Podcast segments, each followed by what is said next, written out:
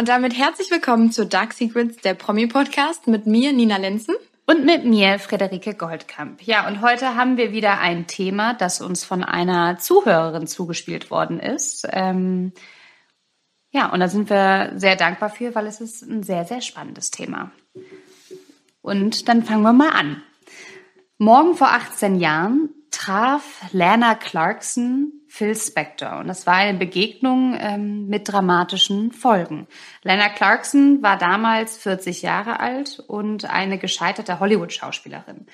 Und um sich über Wasser zu halten, hat sie in Bars gearbeitet, im VIP-Bereich als Hostess und ähm, immer in irgendwelchen Bars, wo sie halt auch ein dickes Trinkgeld bekommen hat. Und ähm, wahrscheinlich auch mit der Hoffnung, denke ich jetzt mal, um dort auch den richtigen Mann kennenzulernen, um vielleicht die Karriere wieder zu pushen, weil sie war in ihren jungen Jahren war sie schon in Hollywood-Filmen zu sehen auch, aber konnte sich halt leider nicht etablieren. Und ähm, ja, und an einem dieser Abende, als sie in ihrer Bar gearbeitet hat, im VIP-Bereich ähm, traf sie auf Phil Spector. Phil Spector ja, war ein extrem berühmter oder sehr, sehr erfolgreicher Musikproduzent.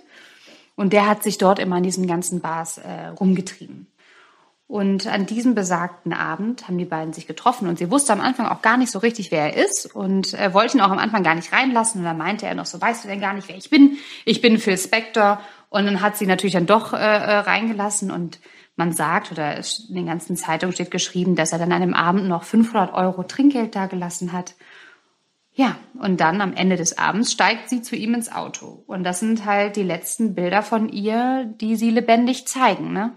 Und da habe ich mich auch schon gefragt, okay, ja, warum sie überhaupt zu ihm ins Auto gestiegen ist. Aber das weiß man ja nicht. Also es gibt ähm, oder ja, manche Aussagen, die irgendwie äh, behaupten, man würde auf den Bildern erkennen, dass er sie mehr oder weniger versucht zu überreden, in das Auto zu steigen. Aber ich meine letztendlich, ähm, klar, wenn man dann hört, wie der, wie der Abend weiter verlaufen ist, sind das natürlich alles so Mutmaßungen, die dann mhm. äh, da irgendwie so ein bisschen reinspielen, dass dann Leute sagen, ja, guck mal, man sieht doch schon, dass er die irgendwie überredet hat und so, ne? Also alles etwas schwierig, glaube ich. Ja, ich kann mir halt auch vorstellen, dass wenn sie ja ihre Karriere irgendwie vorantreiben wollte, dann kommt dann Phil Spector und dann glaubt man natürlich auch, ach guck mal an, der kennt irgendwen und der kann mir bestimmt weiterhelfen und wer weiß, wenn er ihr so ein hohes Trinkgeld von 500 Dollar gegeben hat, wofür die genau waren. Das weiß man alles nicht, da spekulieren wir jetzt. Auf jeden Fall sind sie zusammen am Ende des Abends ins Auto gestiegen und Phil Spector war wohl sehr, sehr, sehr, sehr betrunken. Also man muss dazu sagen, dass er jahrelang eigentlich keinen Alkohol mehr getrunken hatte. Doch gerade an diesem Abend meinte er, sich von seinem Chauffeur durch ganz LA fahren zu lassen, hat sich halt richtig die Kante gegeben. Ne? Ich glaube, er war vorher ja. in einem Café und dann in einem Restaurant. Und in einem und, Restaurant. Ja, und am Ende des Abends landete der halt bei der Lana Clarkson in der Bar.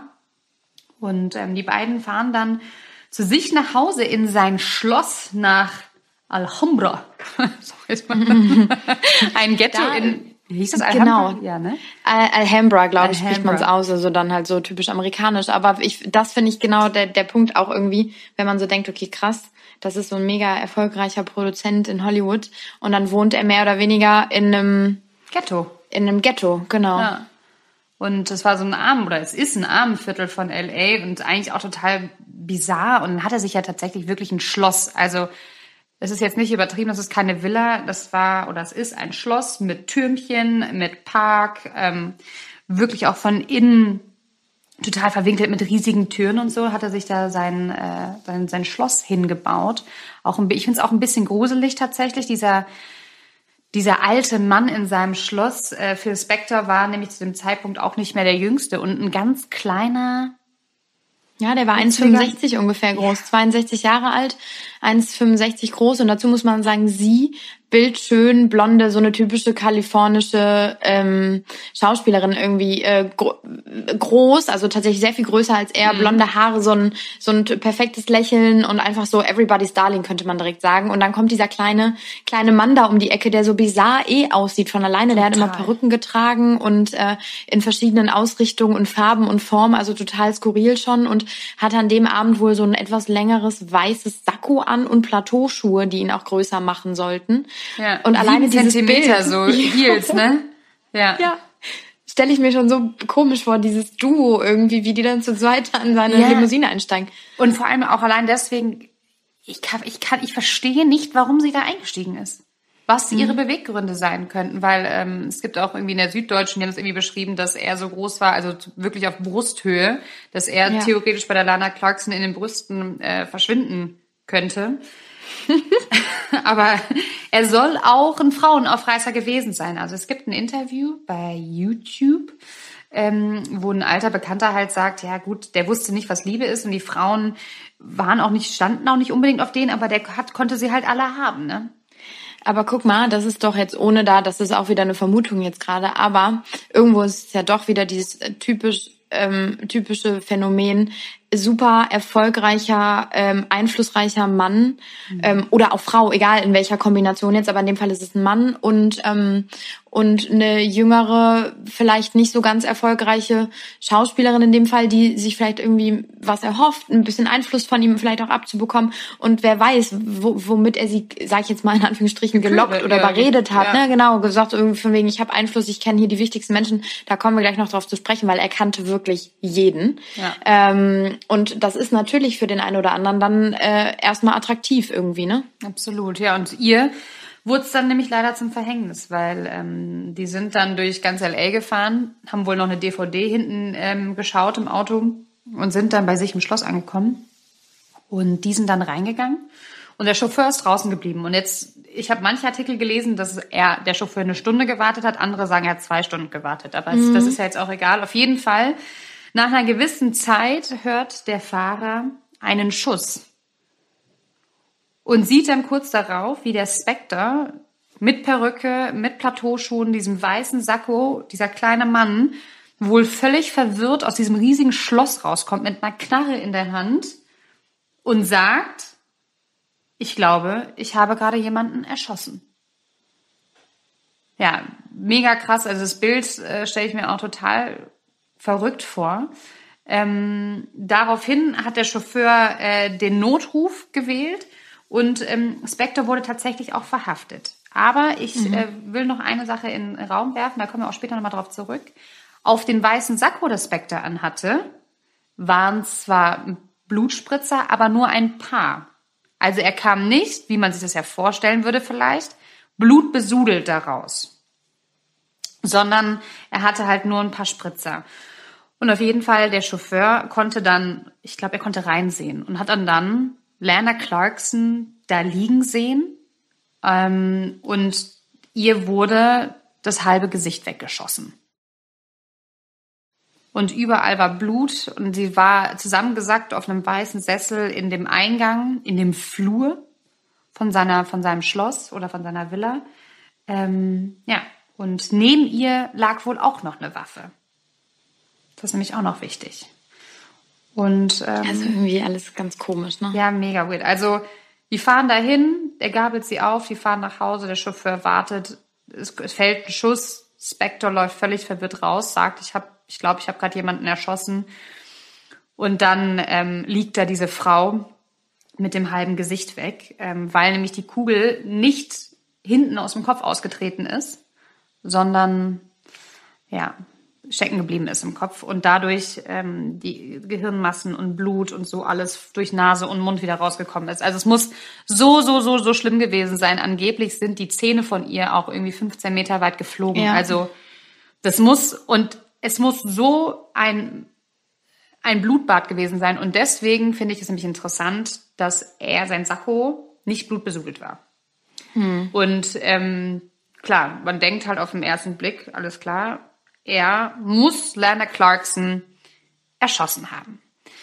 Aber da gibt es natürlich dann auch, wie ihr jetzt wahrscheinlich schon vermutet, mehrere Theorien. Aber bevor wir da ähm, genauer darauf eingehen, wollen wir erstmal uns den Herrn Spector genauer angucken, weil er ist ja dann doch eine sehr skurrile Figur. Mhm. Und vor allem wahrscheinlich auch nicht, so war es zumindest bei uns beiden, ähm, gar nicht so direkt auf dem Schirm der Menschen. Ne? Also äh, ich musste mir den erstmal angucken und je weiter ich in den Reihen recherchiert habe, habe ich so gedacht, ach krass, ja klar, daher kennt man den. Aber kommen wir erstmal zum Anfang. Also Phil Spector wurde in Ende der 30er Jahre in New York geboren und äh, seine Eltern sind ähm, jüdischer Abstammung und ähm, die Familie lebt in einem nicht so guten Viertel New Yorks und da hat er dann aber relativ schnell auch irgendwie seinen eigenen Weg für sich entschieden. Aber sein Leben war auch geprägt von sehr vielen Schicksalsschlägen. Also man kann direkt anfangen, mit neun Jahren hat sein eigener Vater sich das Leben genommen hat sich mit einem Abgasschlauch quasi äh, vergiftet. Ja, also und, hat den Abgasschlauch äh, in den Mund getan, ne? Also genau, das eingeatmet. Genau, das, das eingeatmet, genau. Ähm, das wiederum hat seine Schwester, Phil Spectors Schwester, nicht so ganz ähm, verkraftet und man bezeichnet sie in mehreren Artikeln, habe ich gelesen, wohl als geisteskrank. Also die war wohl auch nicht ganz äh, ganz fit in dem Sinne und ähm, die Mutter muss wohl auch relativ schwierig gewesen sein, also sehr cholerisch und äh, soll ihren eigenen Sohn, der damals neun Jahre alt war, für den ähm, Selbstmord des Vaters verantwortlich gemacht haben. Also immer wieder quasi hat er da äh, eh schon so einen Verlust erlitten und dann noch nicht mal, dass die Familie in dem Moment irgendwie so zusammenhält oder zusammenhalten konnte. Das ist schon, ich glaube, für einen Neunjährigen sehr, sehr prägend. Ne? Das ist, ich finde, das ist eh, äh, das kann ich überhaupt nicht nachvollziehen. Das hört man ja immer wieder mal, dass dann die Mütter ähm, den Kindern die Schuld geben. Ja, und ähm, die Kinder mit dieser Schuld groß werden, die Eltern immer oder die Mutter immer wieder sagt, ja, du bist es ja eh schuld, ähm, dass Papa sich das Leben genommen hat, ja, und keine Ahnung, hättest du dich nicht besser benommen, dann hätte er das nicht gemacht. Und für mich, also alleine das ist für mich schon das allerletzte. Und ich finde, ähm, ja, das zeigt einfach, wie wie schwierig und was für eine schreckliche Kindheit er gehabt haben muss, ja. auch. Ja. Und er muss wohl auch damals in der Schule ähm, wohl immer ausgeschlossen worden sein und war immer so ein bisschen der Außenseiter. Und das sind natürlich jetzt mehrere Sachen, die man sich schon mal merken kann, die mit Sicherheit sein Leben so dermaßen geprägt haben, dass man da ähm, vielleicht sich darauf auch am Ende berufen kann. Also super viele problematische Stationen in seinem Leben. Einmal der Selbstmord eben, wie gesagt, in der Schule immer gemobbt worden. Und ähm, anfangs hatte er sich dann aber tatsächlich echt gut gefangen. Er hat seine Karriere dann begonnen als Songwriter und Gitarrist und als Sänger. Und aber innerhalb weniger Jahre hat er sich dann eben zum Produzenten irgendwie hochgearbeitet. Und ähm, wurde dann auch tatsächlich zu den 100 größten Musikern aller Zeiten ausgewählt. Also der war tatsächlich sehr, sehr, sehr erfolgreich. Ähm, mit 21 war er schon Millionär. Ähm, das muss man sich mal vorstellen. 21, da sind manche gerade mit der Schule erst fertig und fangen ihr Studium an und er war da eben schon big im Business irgendwie und hat auch die Popmusik damals geprägt. Also es sind so die 60er Jahre ungefähr, in denen wir uns jetzt gerade befinden. Und ähm, soll ich mal ein Lied von ihm abspringen? Ja. Wollte ich gerade sagen, also tatsächlich hat er mit Leuten zusammengearbeitet, kannst du gerne sofort machen, wie Tina Turner, den Beatles, Elvis, John Lennon ähm, und hat da wirklich also sehr, sehr prägende, prägende Alben und Titel irgendwie mit ähm, entwickelt. Deswegen gerne spiel mal was ab, Fred. Oh, warte, stopp, das ist auf meiner, oh Gott, das ist auf meiner Echo. Sekunde, ich muss kurz Alexa ausschalten. so lange kann ich ja nochmal sagen, ah, du bist, okay.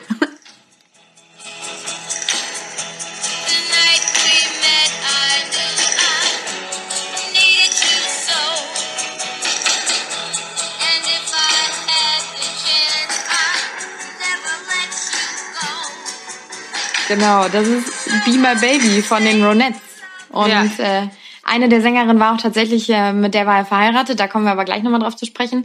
Ähm, aber man hört es, also wenn man sich diese ganzen Lieder, die er mitgeprägt hat, irgendwie anhört, er hat auch das Album Let It Be von den Beatles gemacht, Imagine von Lon Jennon, äh, John, John Lennon, oh mein Gott.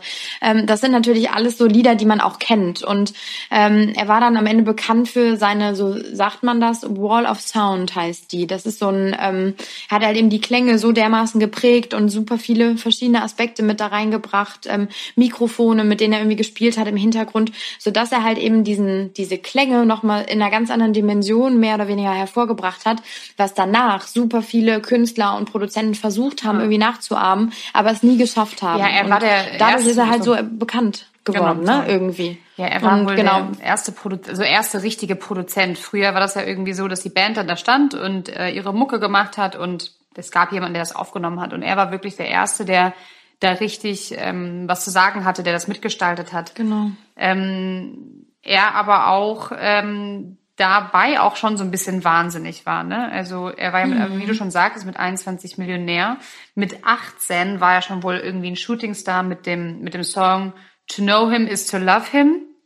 Den hat er geschrieben, das war sein erster Song. Und was ich auch ein bisschen gruselig finde, ist dieser Slow, also dieser Name To Know Him is to Love Him steht halt auch auf dem Grabstein von seinem Papa.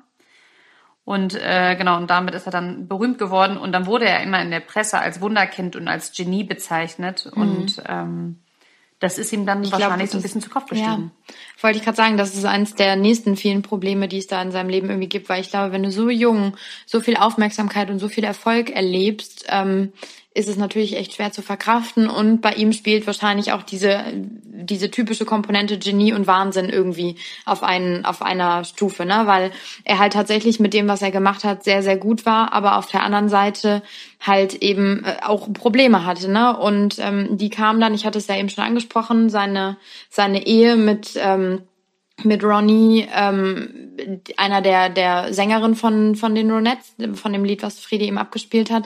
Ähm, die waren verheiratet und äh, irgendwann kam es dann aber eben zur Scheidung, beziehungsweise sie hat die Scheidung eingereicht, 1972 dann, äh, mit der Begründung, dass er sie häufig misshandelt haben soll und psychisch gequält hat. Und da sind dann eben so Episoden irgendwie in, in, in deren gemeinsamen Leben irgendwie passiert, dass er ihr einen äh, gläsernen Sarg gekauft haben soll äh, und gesagt hat, wenn du mich verlässt, dann ähm, landest du da drin. Und äh, sie mehrfach, also man muss dazu sagen, er hatte eh schon immer mehrere Waffen, ob das jetzt irgendwie einfach Waffenliebhaberei, die in Amerika jetzt nicht untypisch ist, irgendwie zurückzuführen ist. Oder aber auch, weil, wie wir eben schon gesagt haben, der in einem nicht so guten Viertel LAs gewohnt hat, um sich selber zu beschützen, weiß man nicht, aber er hatte halt eben diese Waffen auch der Frau gegenüber benutzt. Ähm, mehreren, ähm, bei Musikproduktion hat er den, den Ramones zum Beispiel, mit denen hat er auch zusammengearbeitet. Damals, als sie nicht das gemacht haben, was er wollte, eine Waffe vorgehalten, hat gesagt, ihr macht das jetzt so und so. Also er hat diese Waffen halt eben auch benutzt, um irgendwie Leute unter Druck zu setzen oder zu bedrohen. Und die Frau hat halt eben dann irgendwann die Scheidung eingereicht, weil sie sagt, dass sie es halt einfach nicht mehr ausgehalten hat. Ne? Und da kommt man dann auch zu so Punkten, wo er äh, ihr zu Weihnachten soll er ihr Kinder geschenkt haben. das ist eh das Krasseste. Das ist Adoptierte Kinder. Und ja. du fragst dich einfach so, hä? Also ich meine, okay, wow, die hatten, ich meine, die hatten ja auch ein gemeinsames Kind zusammen. Ja, die hatten, aber er die hat hatten ein Kind vorher schon adoptiert, glaube ich. Hatte, genau. Genau, irgendwie so. Die hatten schon ein Kind auf jeden Fall und dann halt eben Kinder geschenkt zu Weihnachten. Also ich finde es ja eh schon so krank, wenn Familien sich irgendwie Tiere zu Weihnachten schenken, aber dann sowas, also ganz absurd. Und daran merkt man halt irgendwie schon, dass ähm, dass das irgendwie alles irre war. Was so ich auch so ein bisschen verrückt, also was ich auch krass finde, ist dann mit der Ronnie, dass sie, ähm, die hat ja ein Buch geschrieben und dass sie auch gesagt hat in diesem Buch, ähm, dass sie halt fast nie das Haus verlassen durfte, dass er ihr die Schuhe weggenommen hat, damit sie nicht wegrennen kann, mhm. ähm, dass wenn sie mit dem Auto einkaufen fährt, dass eine, ich glaube, es war so eine Gummipuppe, Mhm. Ähm, neben ihr sitzen muss, die so aussieht wie er, damit sie halt nicht auf die Idee kommt, mit jemand anderem in die Kiste zu gehen. Also so ganz, ganz, ganz, ganz komisch. Und die Kinder, ähm, die er adoptiert hat und zu Weihnachten geschenkt hat, die erzählen halt auch später, dass ähm, sie praktisch gefangen in einem eigenen Haus waren. Also der hat ihnen dann mhm. Telefone gegeben, die waren aber nicht angeschlossen. Und die, er, die Kinder sagen halt, er hat sich nie für sie interessiert. Die waren halt Gefangene im, im Haus einfach. Und der eine Sohn, der Donte, ähm, ja, der hat dann halt auch immer gesagt, mein Vater ist äh, verrückt, ne? Den, den sollte man einsperren. Ich glaube, also tatsächlich hat er das ja auch mal über sich selber gesagt. Ne? Also es gibt ein Zitat von ihm, wo er behauptet oder sagt, er sei sein größter Feind und ähm, er sei sehr wahrscheinlich auch geisteskrank. Also er hat das, glaube ich, in gesunden Momenten oder in lichten Momenten dann irgendwie selber gemerkt, dass das alles ein bisschen äh, verrückt ist, was da gerade passiert. Ne? Und spricht auch selber davon, dass er irgendwie mit Teufeln ähm, in, im Dialog sei und so. Also ganz komisch. Ähm, ich glaube, ehrlich gesagt, das, was du gerade sagst, dass er halt dieser Frau irgendwie nicht erlaubt hat, rauszugehen und so weiter, ähm, das sind natürlich Verluste Verlustängste, die er hat, ne? Dass er irgendwie Angst hat, dass die Frau ihn verlassen könnte, aus welchem Grund auch immer. Das wiederum kann man natürlich, ich bin jetzt hier krasser Hobbypsychologe, aber natürlich. aber sind wir doch beide. Ähm, wenn du, wenn du versuchst oder wenn du überlegst, dass du mit neun Jahren deinen eigenen Vater verlierst, das sind natürlich Verluste, die, die dich so dermaßen prägen, ähm, dass das natürlich irgendwie vielleicht später wieder rauskommt. Ja, ne? und er hat ja dann ähm, auch ein, noch eine andere Art von Verlust erlebt. Und zwar hatte der ja, er war, in, als er jung war, ja ein Megastar. Mega, mega, mega, mega erfolgreich. Und dann gab es ja bei ihm, bei ihm auch in seiner Karriere so einen kleinen ähm, Crash, sag ich mal. Also irgendwann mhm. war dieser Sound, den er entwickelt hat, auch einfach zu viel, beziehungsweise war wahrscheinlich auch einfach out. Und dann war der nicht mehr angesagt. Und das hat er überhaupt nicht verkraftet. Und das war die Zeit auch, wo er, ähm, ich glaube, ab 1966 war das, dann ist, versinkt er in so einen Drogen- und Alkoholsumpf und da sind wohl auch die ganzen Waffen mit ins Spiel gekommen, dass er angefangen hat, damit rumzuspielen, dass er angefangen hat, damit Leute zu bedrohen, seine Frau zu bedrohen. Hier auf ähm, irgendwann hat er dann mit John Lennon nochmal einen Versuch gestartet, wo sie dann auch Imagine rausgebracht haben, hat ja auch gut funktioniert, aber dann hat er den John Lennon halt einfach, ähm, der hat auf den geschossen. Und John Lennon mhm. hat er dann diesen, mhm. dieses Einschussloch äh, rausgenommen ne, und hat sich das eingerahmt und meinte wohl zu ihm, äh, hör mal, schieß nicht auf mich, meine Ohren, meine Ohren, ich brauche die noch so ungefähr, ja. Und ähm, der ist einfach, der ist einfach irre. Das ist einfach ein, ich glaube, der konnte wahrscheinlich auch äh, jetzt nochmal zu seiner Musik es nicht verkraften. Der hat dieses diesen neuen Sound erfunden und dass das ihm dann noch genommen worden ist. Er hat sich halt immer noch als Genie gesehen. Er dachte immer noch, er war der absolut größte, beste, tollste. Der hat Tina Turner äh, so lange singen lassen bis fast zu ihrer Erschöpfung. Ja, die Ramones mussten acht Stunden lang einen scheiß Akkord spielen und hundertprozentig nicht, weil sie es nicht hinbekommen haben, sondern einfach, weil er seine Macht demonstriert hat und gesagt hat, ihr macht das jetzt. Ja, wenn, ja. wenn ich euch produzieren ja. soll, dann spielt ihr hier bis zur Erschöpfung und wenn nicht, dann fuchtel ich hier wahrscheinlich mit meiner geladenen Waffe vor eurer Nase rum. Also völlig krank, kaputt, ne? ja, ja, total kaputt. Ja. Und das ist ja heute gar nicht mehr äh, vorstellbar sowas. Ja, und ich glaube tatsächlich, und da kommen wir wieder zu dem nächsten Problem irgendwie, je mehr du natürlich im Leben hast irgendwie und äh, desto mehr kannst du am Ende auch verlieren. Und ich glaube, wenn du da nicht gesund drüber nachdenkst und das irgendwie verkraften kannst, dann ähm, fällst du da sehr, sehr tief. Und dementsprechend ist er da sehr tief gefallen, als seine Karriere nämlich dann irgendwann tatsächlich so ein Ende nahm, aus den von Fredi eben schon geschilderten Gründen. Dann hat er natürlich angefangen zu trinken. Ne? Und ähm, das ist, glaube ich, wenn deine Psyche eh nicht so ganz, ähm, ganz fit ist, dann eh dann nochmal quasi quasi ja Benzin ins Feuer gießen. Ne? Mhm. Ja, und dann ähm, hatte, war es lange, lange ruhig um ihn. Und dann hatte er aber immer mal wieder einen Hit, aber war eigentlich war der abgeschrieben. Der war, hatte seinen totalen Zenit hinter sich, ja. Und dann hat er auch wieder sein Leben im Griff gehabt, aufgehört, Alkohol zu trinken, bis zu dem besagten Abend vom 3. Februar, ähm, wo er dann wieder getrunken hat. Wobei man auch gar nicht weiß, warum er ausgerechnet an dem Tag wieder sich entschlossen hatte, ähm, zur Flasche zu greifen. Aber ähm, hat er ja getan und das ist äh, furchtbar ausgegangen. Lana Clarkson hat ihr Leben verlieren müssen und ähm, er wurde ja dann festgenommen. Und wie es in Amerika ja auch so krass ist, das finde ich auch mal so, dass er dann konnte sich ja dann auch freikaufen, ne? Erstmal muss man sagen, was ich so interessant fand, dass er, während er festgenommen wurde, haben die schon so mit Elektroschockern und so gearbeitet, weil er sich eigentlich gar nicht mitnehmen lassen wollte. Ne? Und hat dann da wohl schon, also ich stelle mir das jetzt gerade so absurd vor, dass so ein verrückter Mann mit dieser verrückten Perücke und irgendwie mit diesem skurrilen Aussehen und diesem Outfit und so da rumzetert irgendwie und sich nicht mitnehmen lassen will und da dann schon geschrien hat, dass ähm, dass das Selbstmord gewesen sein soll, ne? Und die Frau sei ein Stück Dreck gewesen und die hätte das so gewollt und so. Also hat da schon so komische Aussagen getroffen, wo du so denkst, okay, wow, warte mal kurz, du kommst gerade mit einer Waffe aus dem Haus, hast irgendwie Blut von dieser Frau auf deinem Sakko, auch wenn es nicht viel ist, aber trotzdem und äh, behauptest dann irgendwie, die die hätte sie sich selber umgebracht und du hast quasi gar nichts damit zu tun. Stimmt, ne? hat ja gesagt, wie kann sie es wagen, in mein Haus zu kommen und genau. sich hier den Kopf wegzupusten. Genau, also so völlig irre, wo ich schon gedacht habe, okay, was ist da wohl passiert? Und da kommen wir wieder zu dieser These irgendwie oder der, zu der Theorie, warum ist die überhaupt mit ins Auto gestiegen und was ist dann eben in diesen ein bis zwei Stunden, äh, in denen der Fahrer vor der Tür gewartet hat, in dem Haus passiert? Hat die den vielleicht gedemütigt? Hat die den abgewiesen? Hat er sich mehr erhofft? Das sind natürlich so so Kopfkino, die du dann auf einmal direkt irgendwie hast, ne? Ja, das ist sagt ja, das sagt ja ähm, die Staatsanwältin hat das ja gesagt, ne? Die haben ja gesagt, ähm, Spectre ist schuldig wegen des Mordes, ähm, weil Lara Clarkson ihn abgewiesen hat.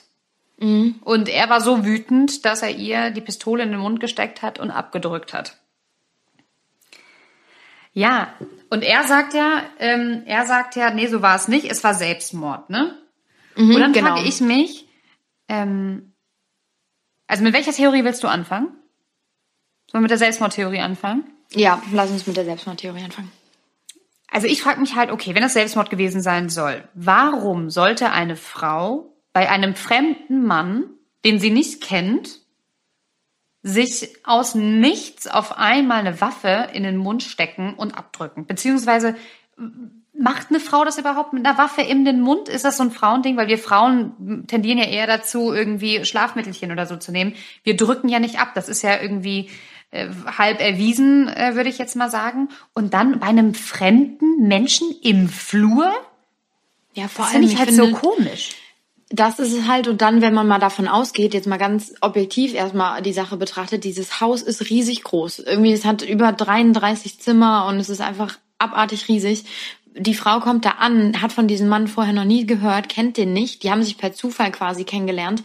Und die stolziert da rein und weiß direkt, wo eine Waffe liegt. Also die muss ja erstmal dann durchs ganze Haus gerannt sein, um irgendwie sich eine Waffe zu suchen. Alleine das ist schon so unvorstellbar irgendwie. Ja, ne? ja er sagte, ich habe ähm, noch, noch in der Doku, ähm, soll er wohl, er behauptet wohl, er wäre irgendwie kurz weg gewesen, auf Toilette gewesen, wäre wiedergekommen, hätte sie gesehen mit der Waffe im Mund und hätte dann Nein geschrien und dann hätte sie abgedrückt.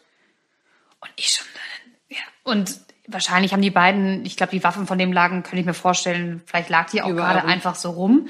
Ähm, nee, und dann gab es eine, eine Staatsanwältin, die hatte eine ganz witzige, ganz interessante Theorie, witzig ist die nicht, ähm, dass die, dass es tatsächlich Selbstmord war, aber ein aus Versehener Selbstmord, weil es hätte nämlich theoretisch sein können, dass die Lerner Clarkson damit irgendwie, vielleicht war die auch irgendwie auf Drogen, das behauptet er nämlich. Nee, die waren, also, die waren beide sowas von dermaßen, also das ist, steht fest, super alkoholisiert, ja. Also sie, bei den beiden wurde und vor allem bei ihr super viel Alkohol ja. im Blut nachgewiesen. Ja, guck mal, vielleicht also, war sie irgendwie betrunken, hat da mit, dem, mit der Pistole rumgespielt, warum auch immer man das tun sollte, hat sich das in den Mund gesteckt. Und dann kann ja sein, dass er gesagt hat, nein, tu's nicht, ja weil sie vielleicht nicht wusste, dass sie geladen war. Und dann gibt es eine Doku, wo erwiesen ist, dass man sich durch die, durch das Erschrecken, dass man mhm. hängen bleiben kann und dass man dadurch einen Schuss auslösen mhm. kann. Also praktisch, dass die mhm. Pistole an den oberen Zähnen hängen geblieben.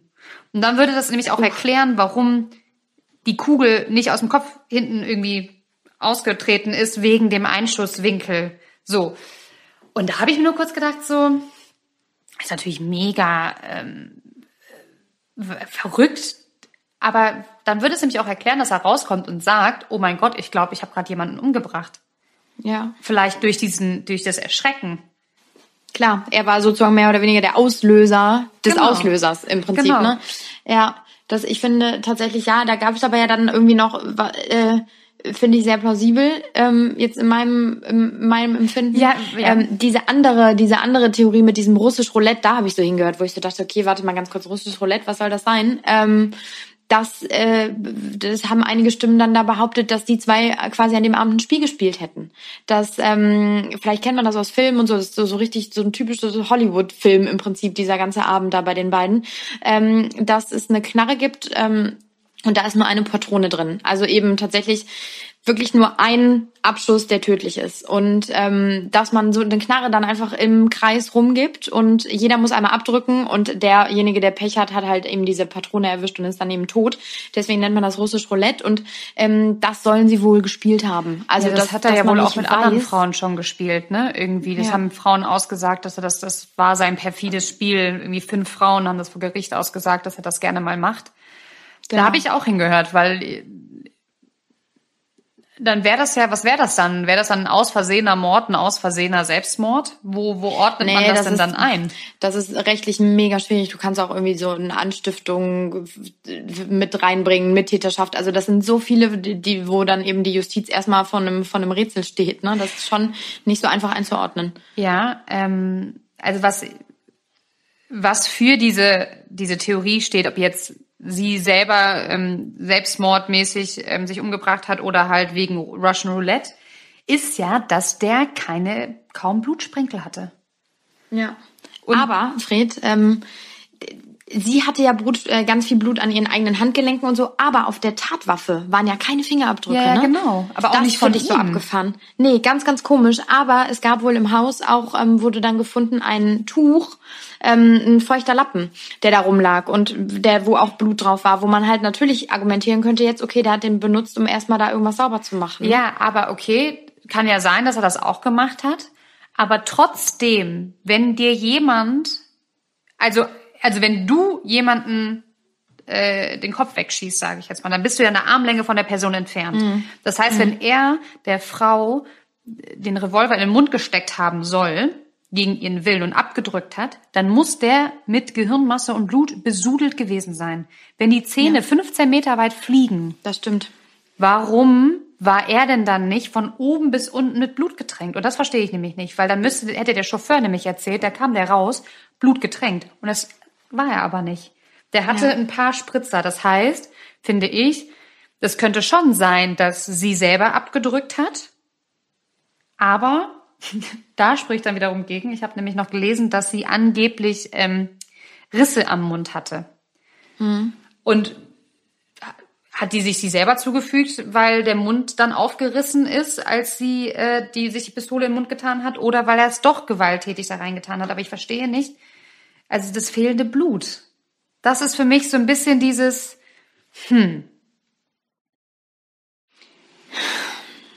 Gut, wir sind jetzt, glaube ich, alle keine ähm, Kriminaltechniker, die ja genau, die das da irgendwie so beurteilen können. Aber vielleicht hat er sich ja auch einfach umgezogen, ne? Kann natürlich Wollte ich gerade sagen. Vielleicht hat er 80 Milliarden weiße Sakkos im Haus und hat dann da so ein bisschen Blut drauf getränkt oder so. Das weiß man ja alles nicht.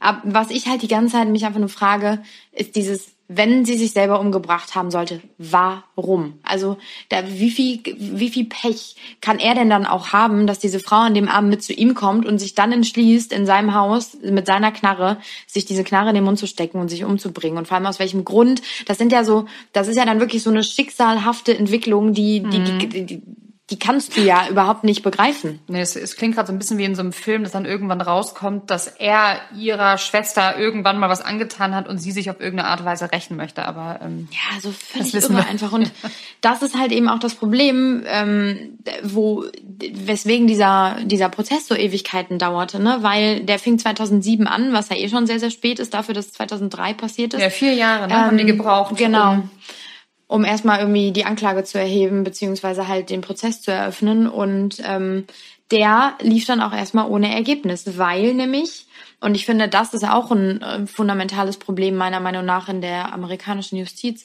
weil nur zehn der zwölf Jurymitglieder ähm, für schuldig plädiert hatten. Und die müssen ja mhm. dann immer alle, also wenn es um so, ein, so eine Verurteilung gerade in Mordsachen geht, ja dann alle irgendwie dafür stimmen. Und dann sind die ohne Ergebnis erstmal wieder. Ähm, haben die das quasi beendet und dann im Oktober 2008, also wirklich ein Jahr später dann erst, wurde der Prozess wieder aufgenommen in einer komplett neuen Jury. Ähm, und äh, dann tatsächlich ein Jahr später, ungefähr 2009, wurde er dann wegen Mordes verurteilt zu 19 Jahren Haft und ist dann auch direkt ins Gefängnis gekommen.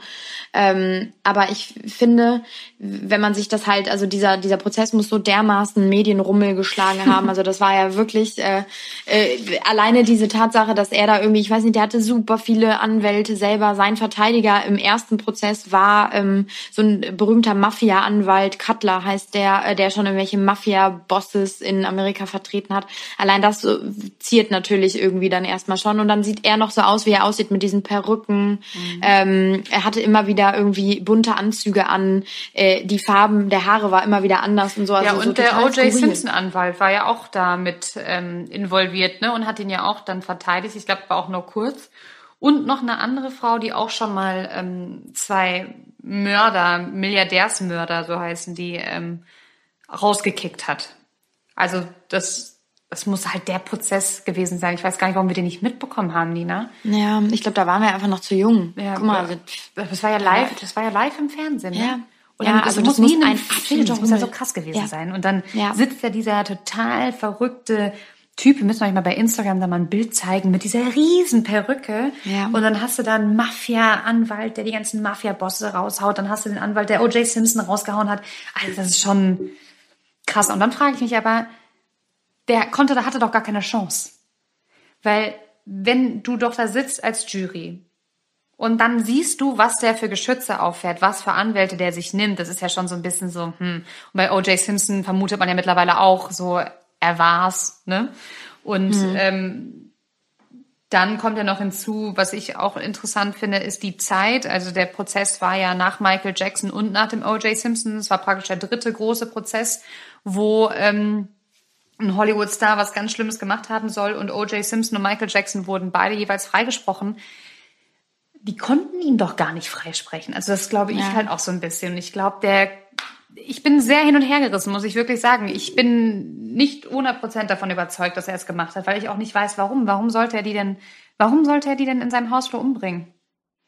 Naja, aber guck mal, jetzt, ähm, ich bin da ähnlich wie du, dass ich auch währenddessen schon die ganze Zeit überlege, okay, krass, warum? Es gibt ja eigentlich keinen plausiblen Grund, der dafür spricht, dass er diese Frau, die er bis dato nicht kannte, irgendwie umbringen soll. Aber auf der anderen Seite, so wenn Nee, aber guck mal, wenn, also das ist ja so eine lange Liste der Probleme, die wir eben immer schon wieder angerissen haben. Ne? Er hat irgendwie Angst, ähm, verlassen zu werden, äh, das Gefühl, irgendwie nicht mehr bedeutsam zu sein. Er hat schon davor in der Vergangenheit irgendwie einige Frauen mit Waffen bedroht und hatte eine Tendenz dazu, sehr cholerisch, sehr, sehr verrückt, manchmal mit diesen Waffen irgendwie auch um sich zu, zu ähm, nicht zu schießen, aber zu fuchteln. Ähm, bezeichnet sich selber als geisteskrank, ähm, hat irgendwie eine Historie von echt tatsächlich irgendwie äh, Gewalt irgendwie, die ihm da zugesprochen wird von seiner Ex-Frau, ähm, wird als unberechenbar irgendwie dargestellt und so. Und ich glaube, in dem Moment, wer weiß, wie es war, vielleicht hat er sich irgendwie mehr versprochen von dem Abend, hat sie mit nach Hause genommen. Dadurch finde ich auch, dass sie im, im Flur quasi da ähm, erschossen wurde oder sich erschossen hat. Das weiß man jetzt alles nicht. Ähm, auf jeden Fall ihr, Leich, ihr Leichnam im Flur lag, wirkte es auf manche, das sagen auch einige aus, ähm, als wollte sie das Haus gerade verlassen. Vielleicht wollte sie gehen, vielleicht wurde ihr das zu viel und sie wollte einfach nur weg von diesem, von diesem Ort und er hatte dann dieses Gefühl, okay, jetzt verlässt mich wieder jemand. Mhm. Ich hatte mir doch mehr erhofft von dem Abend und dann weißt du ja nicht, wie auf einmal vielleicht eine Sicherung durchbrennt mhm. und der einfach schießt. Was ich, ja, ähm, ja, dann ja klar, das kann schon sein, dass er so ein bisschen wie das verrückte Rumpelstilzchen ist, so ein bisschen, ne? dieser kleine verrückte ja. Mann, der einfach, ähm, ja, das kann natürlich, ja, gut, man kann also sich halt, man kann sich halt so schlecht hineinversetzen, aber genau. neben ihr lag ja noch eine Waffe. Sie hatte ja, sie wurde ja gefunden und neben ihr lag eine Waffe und als er rausgekommen ist, hatte der ja auch eine Waffe in der Hand. Und die Waffe, mit der er rausgegangen ist, das war nicht die Mordwaffe, das weiß man zum Beispiel. Hat er mhm. sich dann eine andere Waffe noch geschnappt, um rauszurennen? War bei dem Russian Roulette, also haben die das mit zwei vielleicht gespielt? Mhm. So, jetzt du, jetzt ich. Mhm. Und ich finde, das ist so, also ich finde es äh, hoch, hoch, hoch, hoch spannend, vor allem auch, weil fällt mir gerade noch ein, ähm, du sagtest ja, der hatte ja Paranoia und eine bipolare Störung. Der hat Medikamente dagegen genommen und diese Medikamente haben ist so ein, sagt man das, neurologische Medikamente für den Kopf? Mhm. Ja. Mhm. Ähm, die haben ein extremes Zittern in seiner Hand ausgelöst. Das heißt, seine Anwälte haben auch gesagt, er konnte gar nicht die Waffe gerade halten, weil der Mann mhm. so einen Tattrigen hat. Und das sieht man auch in den ganzen Bildern oder Videos vom Gericht, dass seine Hand halt ultra zittert. I don't know. Er, ich, man feststeht, ja, der Mann wurde verurteilt. Ist ins Gefängnis gekommen. Ist ins Gefängnis gekommen, ist jetzt im Gefängnis vorletzte, vorletzte Woche gestorben auch. Am ne? 16. Januar, also vor zwei Wochen ungefähr, ist er gestorben. Tatsächlich. An, an Corona. An Corona, ja. Er hatte Covid im Krankenhaus, wurde dann nochmal verlegt, weil der Verlauf irgendwie nicht so, nicht so rosig aussah schon. Und ist dann tatsächlich, ich glaube, wie alt war er? 81? Mhm. Äh, mit 81 im Krankenhaus, äh, im Krankenhaus, im Gefängnis gestorben. Und was mich so krass, ähm, geprägt hat in, in der Recherche jetzt waren einfach die, die Bilder von ihm, diese Mugshots, die du siehst. Oh, ne? Horror. die sind so krass, weil du siehst ihn vorher, also das müsst ihr euch wirklich mal angucken, du siehst ihn vorher halt mit diesen exzentrischen, verrückten Perücken auf dem Kopf und auf einmal äh, ist er da eben im Gefängnis, diese Mugshots, diese typischen Bilder, die dann halt von den Häftlingen gemacht werden. Er trägt diese Perücke nicht mehr, er hat kaum noch Haare auf dem Kopf, nur noch so wirre Haare, die da irgendwie an der Seite runterhängen und sieht also vielleicht ist es aber auch ein krasses Vorurteil und dann entschuldige ich mich dafür, aber er sieht auf den Fotos auch schon so verwirrt aus, finde ich. Komplett, der sieht aus den Fotos aus wie ein Monster. Wenn du das, ja. wenn du die Fotos von dem siehst, dann denkst du, natürlich war der das. Natürlich war der ja. das. Und das fand ich nämlich so spannend, weil ich bin nämlich in die Recherche so reingegangen. Ich habe den gegoogelt, ich so, yo, wie sieht der denn aus? Safe hat er die ja. umgebracht. So. Und dann ja. aber auf einmal ich mir Dokus angeguckt. Ich habe mir noch einen Film, es gibt einen Film dazu äh, mit Helen Mirren und mit ähm, Al der Pacino. Fall Phil Spector, ne? Genau, den hätte ich auch noch empfohlen am Ende. Der ist echt gut. Ja. Den kann man sich sehr gut angucken. Und der letzte Satz von der Anwältin da ist so, ich habe noch meine Zweifel. Also sie, er wurde mhm. ja verurteilt und sie sagt, aber ich habe meine Zweifel und irgendwie hat man die auch? Hat ne? man die auch? Also für mich ist der, ja. der, der Fall nicht hundertprozentig klar. Ja, nicht hundertprozentig Ich sehe das auch klar. so. Ja, weil einfach so viel irgendwie für die eine oder andere Sache spricht, Komplett. aber es ist halt eben nicht ausgewogen, ne? dass du halt irgendwie eine Tendenz spüren kannst. Und ich glaube, das war halt auch eben das Problem. Ähm, so eine Vorverurteilung wahrscheinlich auch, ne? Und sein Ruf ist ihm irgendwie vorausgeeilt und dann kamen eben diese ganzen Probleme aus seinem Leben, aus seiner Kindheit, die vergangenen Frauen, die da irgendwie gegen ihn ausgesagt haben und aber eben halt auch der Chauffeur, der ja irgendwie so der Kronzeuge der Staatsanwaltschaft war, der sein jahrelanger Vertrauter war und wo man sich dann gesagt hat, naja gut, okay, wenn der jetzt sogar gegen den aussagt, das hat schon was zu bedeuten, ja, dass aber, der sagt, aber äh, er kann auch einen Grund haben, gegen ihn auszusagen, weil wenn er angenommen, er hätte nicht ausgesagt, ne? Dann hätte der ja auch der Mitverschwörung angeklagt werden können, weil theoretisch hätte man das ja so auslegen können, so ja, entschuldigen Sie bitte, Sie haben den Herrn Spector dahin gefahren, mm, Sie haben mm. die Frau mit nach Hause gebracht, Sie sind im Auto geblieben, weißt du, so, das hätte man ja alles, ähm, wer weiß, vielleicht wollte der Chauffeur auch einfach nur seine eigene Haut retten, weil er ja auch, der Notruf war ja auch relativ spät und er hat ja auch gar nicht zuerst die Polizei gerufen, sondern zuerst die Assistentin vom Spectre angerufen und dann erst die Polizei. Also Leute, ähm, unglaublich, unglaublich spannender Fall. Ähm, hat mir, also mir persönlich super viel Spaß gemacht. Allein dieses Russian Roulette, dass das tatsächlich eventuell sein könnte, dass die da Russian Roulette gespielt haben. Ähm, ja, unvorstellbar. Und die einzigen, die wissen, was in der Nacht passiert ist, sind tot. Ja, ich wollte eigentlich sagen, Lerner Clarkson und Phil Spector, aber die sind ja beide tot, das stimmt. Ja, also salopp kann man es eigentlich zusammenfassen. Und wir werden wahrscheinlich nie mehr herausfinden, was tatsächlich nee. passiert ist. Nee, damit ein weiteres Geheimnis, was irgendwie äh, in Hollywood passiert und da auch bleibt. Ja. Ähm, und, an dieser ähm, Stelle würde ich oder wollte ich mich nochmal bedanken, ähm, weil wir kriegen mittlerweile auch echt äh, Zuschriften von euch, ähm, welche Themen ihr euch wünscht. Und wir freuen uns da immer sehr, sehr drüber, weil die sind meistens sehr, sehr spannend. Und die letzten beiden Folgen ähm, waren Wünsche von euch. Und ähm, genau, fühlt euch ja, hierzu ermutigt, das weiterzumachen. Bombardiert uns zu, ey, schickt uns Sachen, wenn ihr schickt uns Screenshots. Ja. Wenn ihr Fragen habt, ähm, bitte, bitte tretet in Kontakt mit uns. Wir schreiben euch auf Instagram immer zurück. Ähm, wir freuen uns, wenn ihr uns folgt, wenn ihr unsere Bilder liked, wenn ihr unseren Podcast hört, dann teilt es auch gerne. Ähm, ja, da freuen, da erleuchtet ihr unseren Tag. Und vor allem, ich finde sehr wichtig noch zu sagen, dass ähm, zum Beispiel den Fall jetzt konkret hatten wir beide gar nicht auf dem Schirm.